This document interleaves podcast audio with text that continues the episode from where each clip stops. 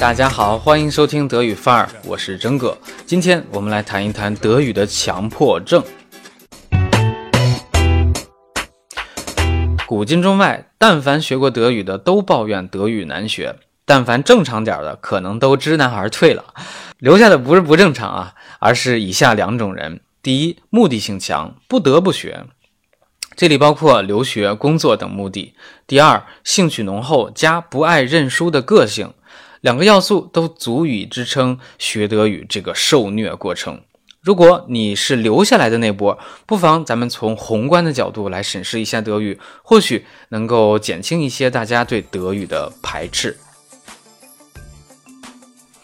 首先，在一门语言当中，事物用名词指代。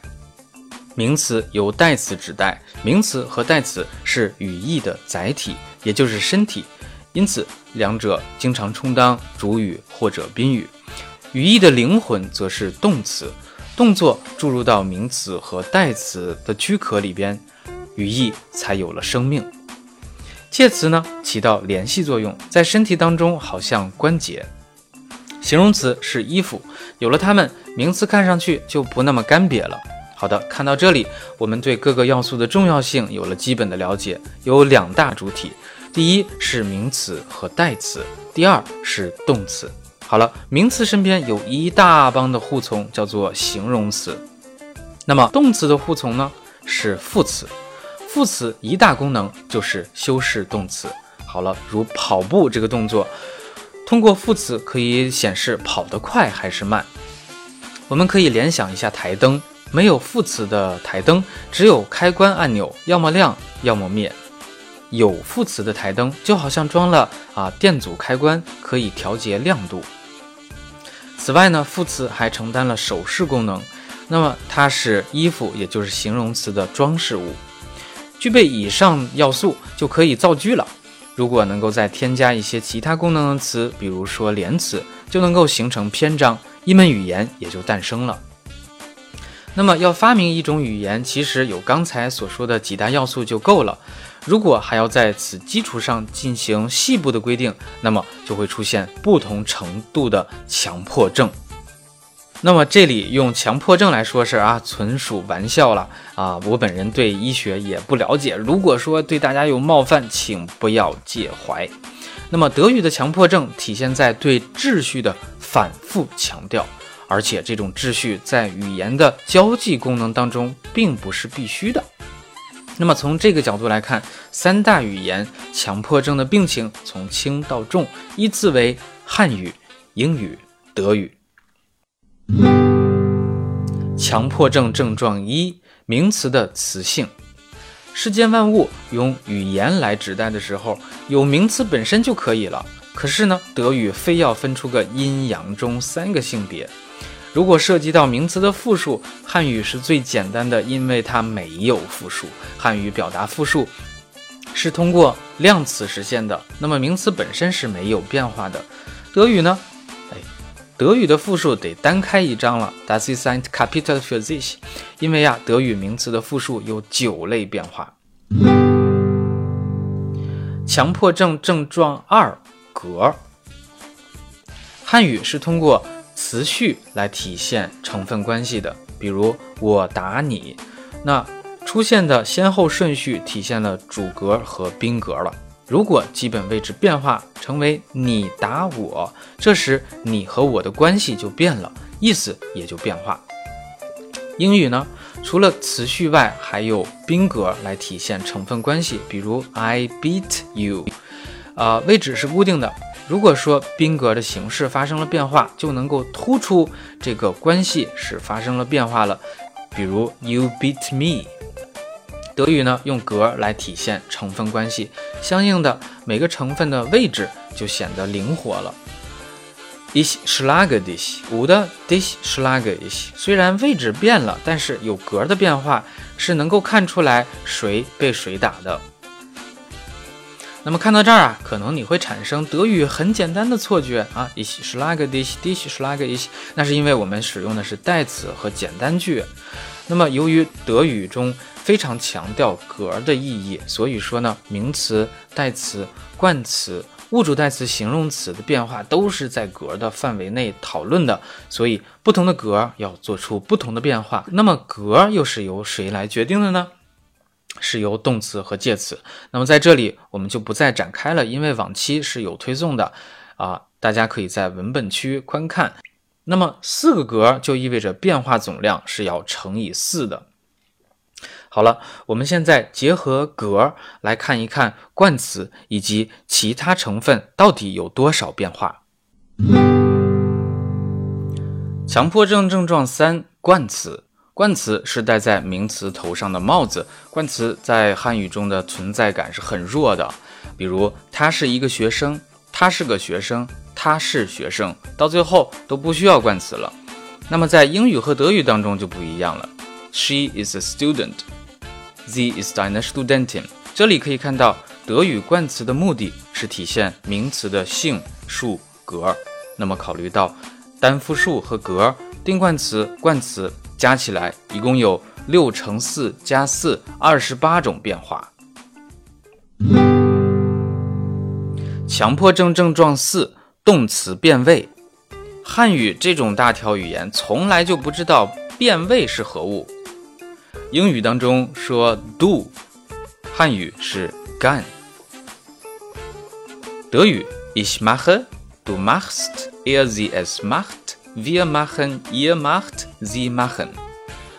为了体现主语的不同，进行了几乎是一对一的专属变化。那么英语比德语多了一个现在进行时，德语呢就在过去时予以无情的反击。汉语仍然是干。英语 did，德语 ich machte，du machtest，er sie es machte 等等。那么其他的时态变化还涉及到了助动词。那么在完成时还涉及到助动词的选择以及第二分词的变化。接着，助动词要体现时态以及主语。所以呢，如果说把动词 machen 进行纵向的切片，它最常见的时态有一般现在时。一般过去时、现在完成时和过去完成时，总计二十种形式。这里不要忘了，还有第一虚拟式、第二虚拟式也有相应的变化。另外呢，强变化动词、可分动词并不像马很这么简单啦，所以二十种形式也是说少了。而中文呢，仍然是只有动词干，其他的任务交给代词就好了嘛，你干、我干、他干。时态呢，交给时间副词就可以了。强迫症症状五：形容词。形容词的目的，刚才已经做了介绍，就是修饰名词。鉴于形容词所修饰的名词会出现在一二三四格的位置，加之名词词性单复数的原因，形容词整体变化种类要大于十六种。在文本区，大家可以看到以变化最多的零冠词举例。那我这里并没有把。十六类当中看似相同的合并计算，因为啊，大脑在记忆的时候，的确是每一个交叉点都是单独记忆的。那么，当有冠词或物主代词的时候，形容词的变化就要相对简单一些，因为体现名词的这个功能主要已经落在了冠词和物主代词上。总之吧，在各成分。各因素的综合作用之下，德语的强迫症对学习者具有摧枯拉朽的打击作用。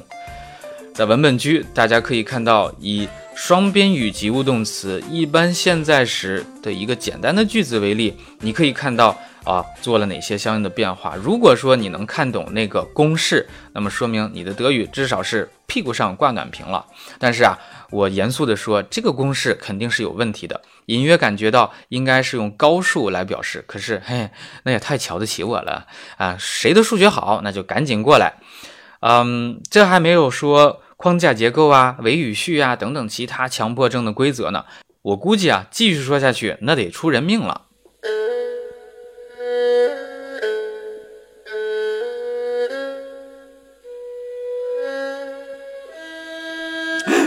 真哥，不带你这样的。一开始你说要帮我们减少对德语的排斥，你这帮忙在哪儿呢？咋越讲越排斥，越讲越绝望呢？坚持住，我的提示马上就来了。那么刚才给大家展示的是德语的强迫症是如何的令人发指，但是你要知道，它的每一个变化都是有目的的。那么如果我们理解它的目的，接受起来就会理智一些。首先，格是一种标记方法，用来体现各个成分之间的关系地位。二，冠词和物主代词变化多端，目的是体现名词的词性、单复数和格。三。形容词变化多端是配合冠词和物主代词，当没有冠词和物主代词的时候，就代为执行冠词和物主代词的目的。四，动词变化多端是为了配合主语和时态。五，介词变化多端纯属无中生有。六，支配第三格动词和反身动词以及反身代词。变化多端，同样是无中生有。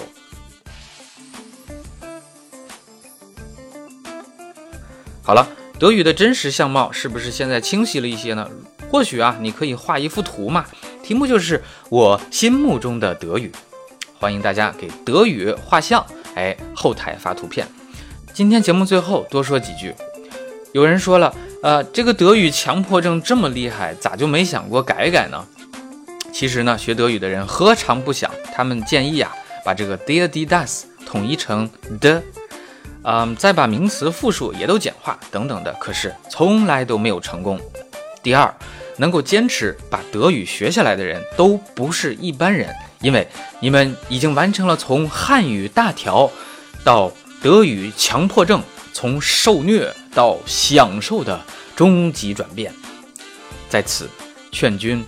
莫黑处女座，因为学完德语，你已经成了处女座。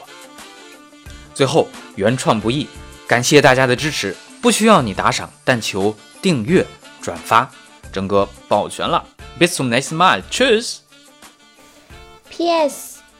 埋怨孩子德语学不好的家长，请放平心态，他们学的语言是真的难。P.P.S. 被埋怨的孩子，不要因此放松对自己的要求哦。